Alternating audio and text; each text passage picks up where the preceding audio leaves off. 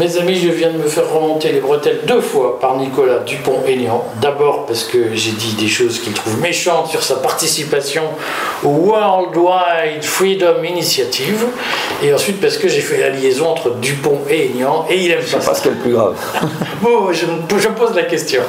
Bon, Nicolas, explique-moi pourquoi tu m'as engueulé sur la vidéo que j'ai faite avec Youssef Indy sur le l'histoire de, la World Wide Initiative Forum organisé par maître Randy Yallows avec les Republican Overseas le 10 novembre à Paris. Parce que c'était une tempête dans un verre d'eau, euh, que moi on m'a invité pour parler de la liberté et que tu sais que j'ai été euh, des combattants de la liberté pendant la période Covid que ce qu'on a vécu était abominable et j'ai voulu tout simplement témoigner de cela parce que je reconnais, il faut dire les choses, que les seuls aux États-Unis qui à l'époque euh, où on a eu des liens euh, pendant la crise Covid contre ce confinement les pro-vaccins et tout ça, c'était quelques congressmen américains, plutôt des républicains, et voilà.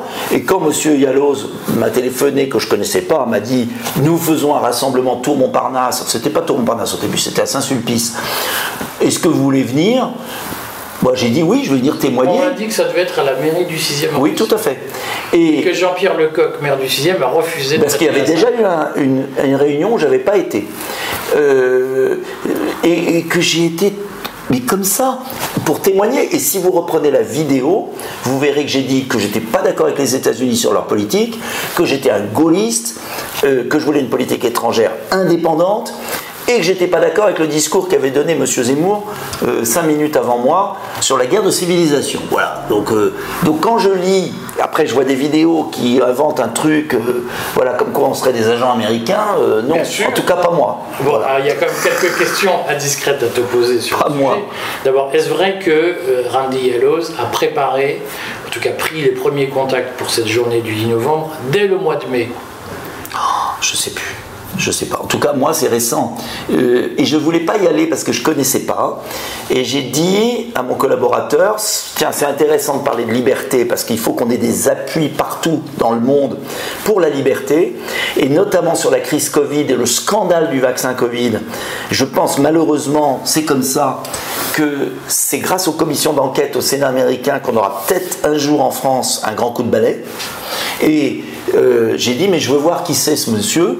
Et j'ai demandé à voir ce monsieur que j'ai vu au Café Le Bourbon, je ne sais plus quand, euh, un mois avant. il est venu prendre un verre avec moi, j'ai discuté avec lui et j'ai senti que c'était. Voilà, qu'il n'y avait pas de piège particulier. Et j'ai dit, moi, monsieur, je viendrai témoigner un quart d'heure sur l'expérience de la censure, euh, du conflit d'intérêt général, de cette perte de liberté dans le monde qui est un drame. Voilà, c'est tout. Est-ce que euh, tu ne trouves pas étonnant que pour une journée consacrée à la liberté, ils invitent en héros du jour Éric Zemmour? Je ne savais pas avant d'être invité. Voilà, puisqu'il n'était pas dans les cartons, il était en plus petit. Voilà, ben, il a invité Éric Zemmour. Mais est-ce que pour autant, parce qu'il y a Éric Zemmour, je devrais annuler, ne pas y aller? Moi, je suis simple. Partout où on m'invite, pour dire que le grand défi des 50 prochaines années, du siècle, du 21e siècle, c'est le défi de la liberté d'expression. C'est ce monde technicien qui veut nous enfermer, nous transformer en robots. Et le robot va le transformer en homme. Ça, c'est le défi. Ça dépasse la droite et la gauche. Et partout, il y a des gens qui sont contre cet état profond, qui veut euh, transformer les citoyens de simples fourmis euh, laborieuses, sans cerveau, j'irai. Voilà. Tu m'invites à la fête de l'humanité pour autre chose, j'irai. Tu m'invites partout, j'irai. J'ai toujours fait comme ça. Et comme je ne me sens pas du tout euh, ni achetable ni acheté, j'ai aucun complexe à aller partout. Voilà. Après, bien sûr, ça peut être mal interprété, mais enfin, c'est pas. Voilà. J'aurais pas été euh, si M. Biden m'avait invité, voilà, pour être clair. Ni M. Fauci. Et ce qui a soulevé des questions, c'est que les gens le savent, tu as été Young American Leader. Ah, c'était vieille la question, c'est est-ce qu'il Je n'ai pas été, c'est faux. Ah, vas-y. C'est faux, de, faux, archi faux. J'ai simplement, quand j'ai été élu député, reçu une invitation par un prof de Princeton qui invitait les jeunes talents. Il y avait M. Montebourg, il y avait d'autres gens. J'ai été trois jours à l'occasion d'un voyage que j'ai fait aux États-Unis à titre personnel, trois jours dans un séminaire à Princeton. Je ne savais même pas que c'était les fameux Young Leaders. J'ai donné mes positions gauliennes d'indépendance nationale, etc. Et à la saison d'après, c'était une saison aux États-Unis, une saison en France. J'ai plus foutu jamais les pieds. Et à Princeton, Et je n'ai on jamais été invité. On parlait de quoi à Princeton On parlait de l'évolution du monde, de géopolitique et tout. Et moi, j'étais le gaulliste euh, euh, acharné et il se devait se dire on a eu une erreur dans la commande. Voilà, c'est tout. Simplement, quand je suis rentré, j'ai demandé à ce que mon nom soit enlevé puisque j'avais aucun atome crochu avec ces gens-là. Et il est toujours resté. Et tu as aussi des professionnels, là pour le coup, du grand complot international, euh, qui ont toujours cru que j'étais un agent secret de la CIA. Non, je ne suis pas un agent secret de la CIA parce que sinon, je crois que j'aurais été viré depuis longtemps. Tout ça est grotesque, mais grotesque. Oui, mais tu peux entendre que assez légitimement. Non, il y a des gens de mauvaise Est-ce aloi. qu'on est relancé après? Est-ce qu'on garde Jamais, contacts? Jamais, Est-ce jamais, invité jamais. Voilà, jamais. Je peux pas dire mieux. Jamais. Voilà. Bon, Non, mais vraiment, je crois qu'il y a suffisamment de gens dangereux euh, qui sont proches de ce système pour ne pas accabler quelqu'un comme moi qui a jamais foutu les pieds là-dedans et qui a été trois jours en 98 sans savoir ce que c'était. Venais d'être élu député. Voilà. Quatre. Et qui n'a jamais redonné suite. Jamais. 4 ans avant, en 98, en 94, Philippe de Villiers a mené une campagne aux européennes. Oui. Donc euh, nous sommes aussi à l'approche d'européenne et il faut comprendre les, les questionnements des gens Ouais, ouais. qui moi me paraissent assez légitimes. Oui, mais tout le monde pose des questions, mais ça c'est légitime. Mais qu'on me donne la. Merci de me donner la possibilité de répondre. façon transparente. Euh, en 94, euh, Philippe de Villiers a expliqué qu'il avait fait campagne aux européennes avec l'argent de Jimmy Goldsmith Oui. et que Goldsmith avait, lui avait, avait acheté des sondages d'opinion, allez vite, le raccourci mérite d'être, mais tout le monde a compris, et que Goldsmith lui avait donné accès aux médias, notamment En achetant une partie du capital de TF1. Ça signifie, et tu le sais, que faire campagne aux européennes, ça demande de l'argent, ça demande de, de l'influence. oh, je sais. Est-ce que une alliance avec les Republican Overseas Non, n'y aucun peut, rapport. je ne parle pas de toi, mais est-ce que certains peuvent se dire je crois vais pas un instant. Non. Moi, je n'y crois pas un instant. C'est faux. Pour une raison très simple, c'est qu'aujourd'hui, tout est tellement encadré. Ça, c'était avant la loi de Séguin, avant la loi de 95. Aujourd'hui, vous savez, pour faire des campagnes, il faut être nickel chrome. En tout cas, moi, j'ai toujours été. Donc, la liste que j'ai faite en 2019, elle a été financée par les membres de la liste. Nous avions un très gros budget. On s'est ramassé à 3,5%. Euh, nous avons été remboursés, heureusement, parce que la barre est à 3%. Euh, il faut un gros budget. Et le problème qu'on a, faut être honnête, nous les petits partis, c'est que ce seuil des 5% en temps normal, j'ai eu 4,8 à la présidentielle de 2017, donc j'ai pas été remboursé. Euh, ce seuil qui est douloureux. douloureux de 3% aux européennes, il est très important. Et donc, euh, non, on doit avancer l'argent, les membres de la liste doivent avancer l'argent. S'ils font plus de 3%, ils sont remboursés. S'ils ne sont pas remboursés, ils ne sont pas remboursés. Mais je ne crois pas un instant à toute idée d'argent de l'étranger. Celui qui ferait ça serait un fou. Parce que tout se sait aujourd'hui. Il n'y a pas de secret. Le secret n'existe plus. Et, et moi, en tout cas, je, je crois à ça. J'ai fait, j'ai j'ai l'honneur d'avoir fait de la politique depuis quand même un certain nombre d'années, sans jamais dépendre de quiconque. Alors, tu me diras, on voit le score. Mais euh, au moins, je suis, je honnête. et Moi, je suis, euh, je suis clair. Euh, et d'ailleurs, je vais te dire franchement, pour les européennes de 2024, moi j'ai un souci de financement, c'est-à-dire que je souhaite une alliance entre plusieurs forces politiques, euh, les amoureux de la France, pour que on puisse euh, peser et avoir les moyens financiers de présenter une liste. Aujourd'hui, Debout la France n'a pas les moyens financiers seuls de prendre le risque d'une liste. En plus, je ne veux pas être tête de liste, tout le monde le sait. J'estime que je ne dois pas être candidat à tout. Euh, je suis député national. Euh, je pense qu'on changera l'Europe si on prend le pouvoir en France. Euh, beaucoup plus que si on prend le pouvoir au Parlement européen, ça sera toujours mieux que rien. Mais c'est en France qu'on doit prendre le pouvoir pour se libérer de l'Union européenne. Donc pour moi, l'enjeu, il est national. En revanche, si je peux contribuer à ce qu'il y ait une liste et que Debout la France, avec ses électeurs, ses militants, aide à la constitution d'une belle liste pour l'indépendance du pays, la liberté du pays, la liberté des Français et des Européens, tant mieux. Parce qu'encore une fois, l'enjeu, ce qui est nouveau aujourd'hui par rapport à 2019, c'est que jusqu'à 2019, on parlait de la liberté de la France, la souveraineté, la démocratie, qui se confond avec la nation. Là, le grand changement de la crise Covid et de ce qui se produit, de la censure, euh, c'est que c'est la liberté des individus qui est en cause. Liberté d'entreprendre, liberté de penser, liberté de créer, liberté de s'exprimer. Et pour moi, on n'a pas du tout conscience assez de la tentation monstrueuse du contrôle social lié à l'euro numérique, lié à la carte d'identité numérique, lié euh, à ce nouveau monde euh, qui est en train de se précipiter. Euh, ce qu'ils ont tenté avec le Covid, ils vont le refaire soit avec une autre épidémie, soit avec l'environnement, et tu auras ton portefeuille qui se bloquera quand tu auras acheté trop de viande, pris trop d'avions, pas fait ce que tu as dit Klaus ou un autre. Et c'est pas du complotisme, ça. C'est la réalité. On l'a vécu. Euh, on l'a vécu et l'ensemble du personnel politique, à l'exception de ton serviteur et de quelques autres, se sont écrasés. C'est écrasé. Hein. à l'Assemblée, on était deux. Hein. Ah. Martine Vonner, moi et Jean Lassalle à la fin. Il y a une résolution de l'Assemblée nationale sur la conférence sur l'avenir de l'Europe qui doit se tenir au deuxième semestre 2024 où l'Assemblée nationale se déclare en faveur de la majorité qualifiée dans les positions du Conseil européen. Ça rejoint une résolution du Parlement européen sur la transformation de la Commission européenne en exécutif européen. Est-ce que tu penses que nous sommes aujourd'hui de taille pour empêcher ce projet qui progresse pas à pas? Il faut, euh, aujourd'hui on n'est pas de taille, mais il faut tout faire. J'ai bataillé euh, toute la soirée à l'Assemblée, toutes les vidéos en attestent. Euh, c'est le combat fondamental.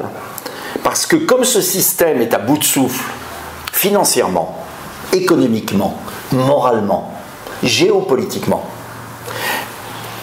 ils sont dans la fuite en avant. La fuite en avant, pour faire taire les citoyens, c'est de faire taire les États. Puisque les citoyens ont encore, avec la démocratie nationale, un petit moyen d'influencer la tête des États. Donc, quelle est la meilleure formule? Créer une dictature européenne. La résolution votée au Parlement européen, ce qui est très grave, votée aussi par euh, les macronistes, mais aussi par les écolos, les idiots utiles de l'Union européenne, et par les socialistes, qui, ont fait la totale. Euh, ça a été voté pareil au Parlement français, avec les républicains qui ont disparu. Bon, et donc l'enjeu, c'est de bloquer cette constitution d'un État fédéral qui aboutirait à la fin de la nation et donc à la fin de la démocratie. Donc on aurait les, on aurait les deux, la fin de nos démocraties et la fin de nos libertés individuelles. Donc c'est gravissime. Simplement, rien dans les médias, rien dans les médias, et, voilà pourquoi j'aimerais quand même qu'il y ait une liste euh, patriote, souverainiste, euh, de liberté, des citoyennes, des territoires, euh, aux élections européennes, parce que c'est l'occasion d'en parler un peu, bien qu'on va nous, va nous appeler la campagne. Tu vas voir qu'il va y avoir les Jeux Olympiques, on va nous expliquer, on va nous parler sans arrêt des problèmes des Jeux Olympiques, et on ne parlera pas de la campagne européenne. Voilà, le QR code, voilà. Bon, bref. Donc, c'est très important ce qui se passe. Moi, je ne veux pas vivre dans une société orwellienne. Et ça, ça dépasse la droite et la gauche. Et j'aimerais que, ceux, que certains ne se trompent pas de combat. Je fais un appel à Jean Lassalle.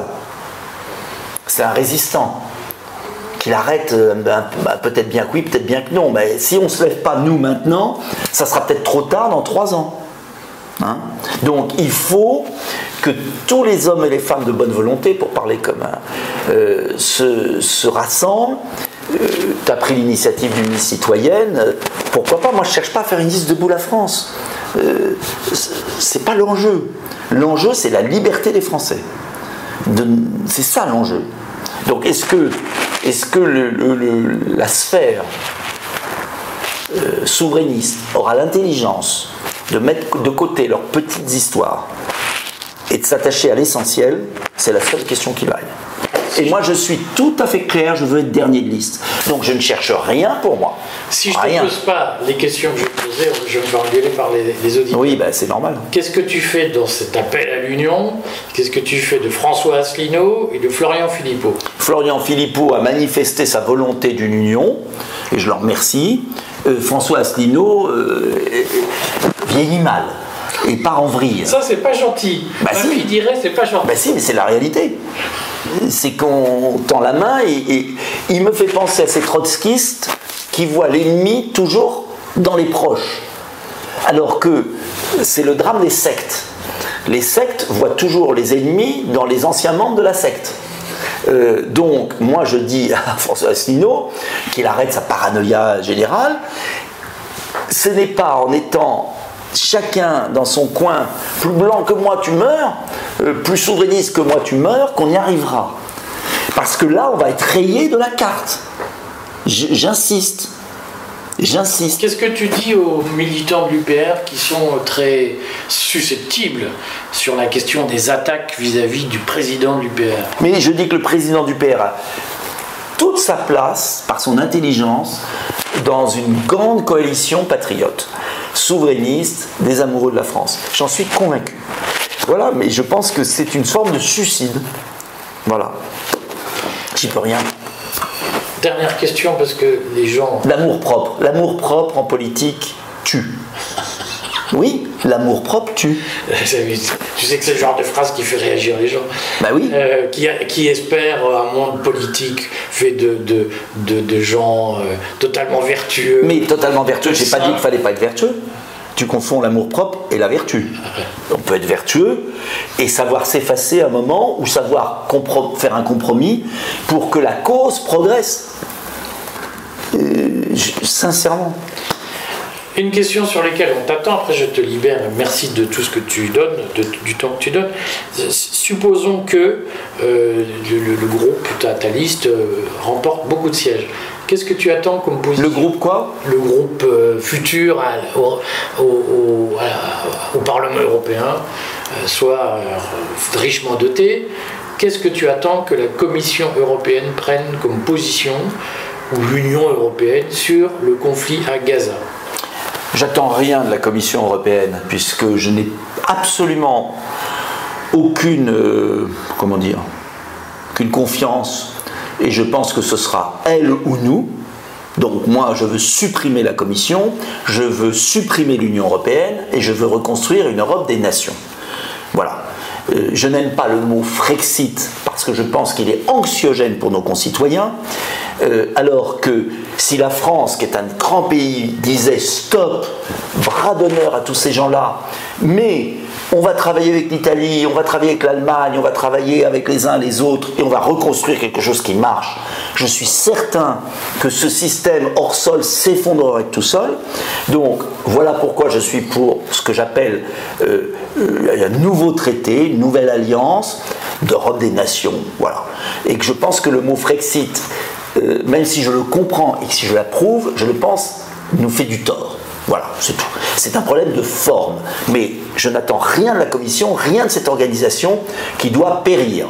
Mais il faut la remplacer pour rassurer nos concitoyens, leur montrer qu'on n'est pas des, qu'on va pas emmener la France au milieu du Nil, euh, à côté de l'Islande, mais qu'on va travailler avec nos amis, nos partenaires qui ont du bon sens et qui ne sont pas plus idiots que nous. Simplement, ils ont pas, euh, ce ne sont pas des pays politiques comme a toujours été la France, donc la France doit se relever. Voilà, ça c'est le premier point. Alors après, qu'est-ce que j'attends? Sur Gaza. Sur Gaza, moi je ne crois pas à une position européenne. Je demande une position française, l'indépendance de la nation, deux États, un État palestinien, un État israélien reconnu dans ses frontières initiales, euh, c'est le 47, oui, 48. La résolution de l'ONU qu'on a toujours adoptée, et je dis qu'il faut un cessez-le-feu d'urgence à Gaza. Il faut ce cessez-le-feu parce que oui, Israël avait le droit de se défendre après cet attentat abominable et cette attaque terroriste abominable. N'ayons pas peur des mots, mais est-ce que parce qu'on a subi une attaque terroriste abominable, on doit euh, commettre euh, la même chose en pire? C'est pas possible. Ce n'est pas l'intérêt d'Israël. Donc, moi, je pense que la France aurait dû avoir une position unique, claire, équilibrée dès le départ. et ne pas faire l'essuie-glace, parce que Macron a fait tout Israël d'un côté, tout Palestine de l'autre, tout, donc on comprend plus rien. Et que la France doit garder une position initiale, reconnaissance de l'État d'Israël, droit d'Israël à vivre en sécurité, mais Cisjordanie doit être rendue aux Palestiniens et Gaza euh, doit être rendue aux Palestiniens avec la difficulté, parce que c'est facile de dire ça d'un bureau à Paris, la difficulté de trouver une autorité palestinienne. C'est pour ça qu'il faudrait libérer de prison euh, absolument euh, Bargou, comment il s'appelle? J'ai le nom en tête, ça va me revenir, Bargoumi, Bargou, euh, le fameux leader palestinien qui est en prison. Barghouti. Barghouti, voilà, excuse-moi. Euh, Barghouti, parce qu'on ne pourra faire la paix là-bas que s'il y a une autorité palestinienne crédible. C'est l'enjeu majeur. Et la politique israélienne d'aujourd'hui est en train peut-être d'anéantir le Hamas d'aujourd'hui, mais de recréer dans le cœur des Palestiniens un nouveau Hamas dans dix ans.